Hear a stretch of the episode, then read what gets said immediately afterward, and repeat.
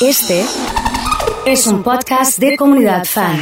Señoras y señores, como escuchamos al presentador, hoy es el día que... Gustok le prestó su nombre a un festival. ¡Wow! Ahí está subiendo el mismísimo Jimmy, ¿eh? No está lindo el tiempo. ¿Ah, no? No, no, llueve. Va a tener que suspender el concierto. Escucha, ahí sale el, oso. Que está, eh, sale alguien y dice, "Mm, por favor, cuidado. Es muy, difícil dominar a tanta gente. Lo cierto es que hoy no vamos a hablar solo de música, porque se están cumpliendo 50 años del festival que lo cambió todo en términos de festivales de música, sino que vamos a hablar de Gustok, una ciudad en la que no se realizó el festival. Es un dato curioso, ¿no? Hoy cuando me informaba sobre el tema que íbamos a hablar, me llamó muchísimo la atención ese dato, y qué mejor que, que vos, Fede, para contarlo, eh, en el marco de este 50 aniversario, la primera edición de aquel festival, ¿no? ¿Cuántos habitantes tiene Marco Juárez? Oso? 30.000. Ah, ok, no, es una gran ciudad. Gusto que es mucho más chiquita. 6.000 habitantes en la época. 6.000. Conocés la ciudad de 6.000 habitantes cerca de Marco Juárez, ¿no? Sí, eh, hay de menos y de más, pero hay, hay de 6.000, me las, me las imagino. Yo me imagino, qué sé yo, Hessler, López, Loma Alta, cercanas a Galvez de 6.000 aproximadamente, ¿no? Claro. A 170 kilómetros de Gustock se hizo el festival. ¿Por qué?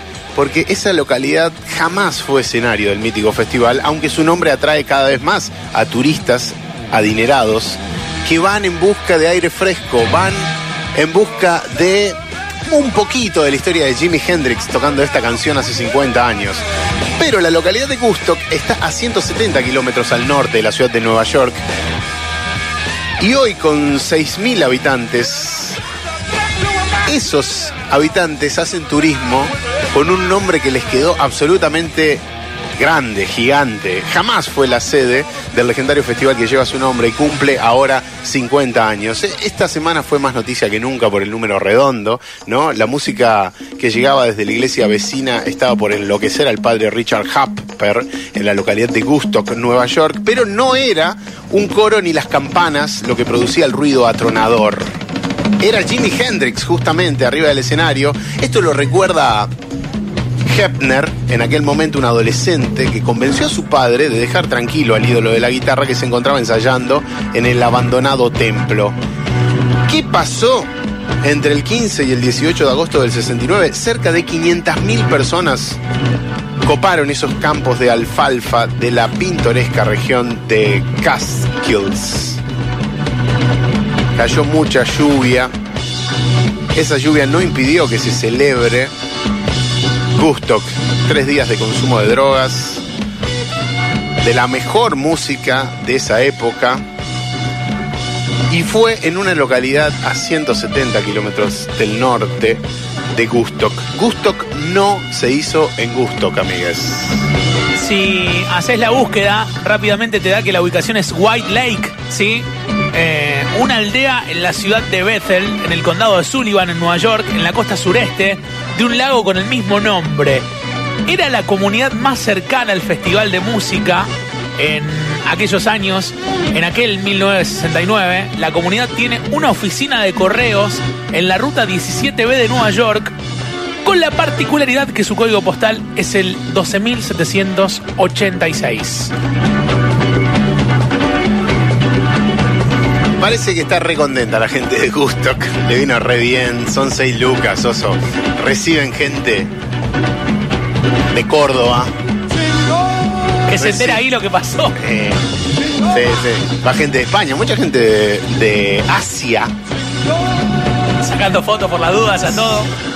Sí, acá habrá parado Creedence Clearwater Revival cuando ven Hotel. No, no, no, señoras, señores. Gustock no se hizo en Gustock.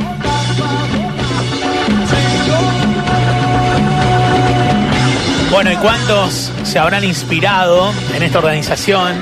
En esto de decir, por ejemplo, Cosquín Rock en No lo cercano, hacen. no se hacen cosquín. Tal cual, tal cual, tal cual. Bueno, el Quilmes Rock no se hace en Quilmes, también fue ejemplo. itinerante. Por ejemplo. Sí, sí, sí, sí.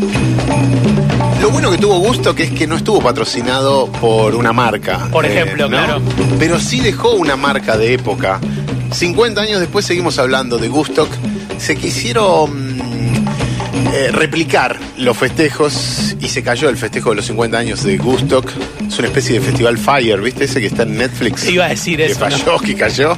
Este también podría haber sido Terrible, el primer ¿eh? Fire de la historia, Gustock.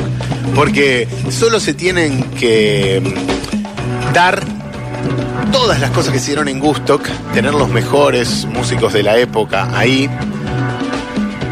Murieron dos a tres personas, depende de las crónicas de la época. Nacieron dos en esos tres días. Pasaron tantas cosas. Eh, más es una gente ola entró de gente llegando, llegando, llegando, llegando y armando lo que termina de ser un gran festival, porque si no está la gente y no está el sano quilombo o el, o el no tan sano en este caso, eh, no termina de ser gusto, ¿no? Por estos días salieron libros de fotos, por ejemplo, y es interesante mientras todos eh, tenemos lo que fue, por ejemplo, lo que estamos escuchando, la banda sonora de Gustock, Sí. que salió editada, donde tenés todos los artistas. La película de Gustock, que los cines la pasaron a más no poder y fue la conexión de Gustock con el mundo. ¿No? Aquí en Rosario se pasó muchísimo, en Buenos Aires también, estaba semanas y semanas en cartel, porque toda la gente quería ver qué es lo que pasaba ahí arriba del escenario. Pero sabes que ahora por los 50 años salieron libros de fotos donde aparecieron trabajos de crónicas de lo que pasaba en el lugar, ¿no? Cómo fueron esos tres días, qué comía esa gente, eh, cómo vestía, cómo se desvestían, cómo eh, hacían el amor y cómo estaban por sobre todas las cosas en contra de la guerra, que también estaba haciendo lo suyo y creo que los movimientos políticos, en este caso la guerra, tuvo mucho que ver con la impronta Gustock. Siguen pasando los años y cada vez atrae más esta historia. Estamos llenos de festivales hoy por hoy. De hecho, había otros festivales en la época, también muy importantes, pero ninguno con los eh, ribetes conceptuales, históricos, Convertido en un mito. sin lugar a dudas. Aquí tenemos a Janis Joplin. Dicen que estaba totalmente conmovida por ver tanta gente adelante, Janis, que no fue una de sus mejores performances de la historia, sin embargo esta voz rota, desgarrada, tiene que ver con un momento muy alto en la historia de la música. Tremenda, ¿eh? Ha pasado el día que, señoras y señores, hemos terminado otro jueves. Fede, nos encontramos la próxima. Así es, amigues, muchas gracias. El especial de Fede Frischi en el día que...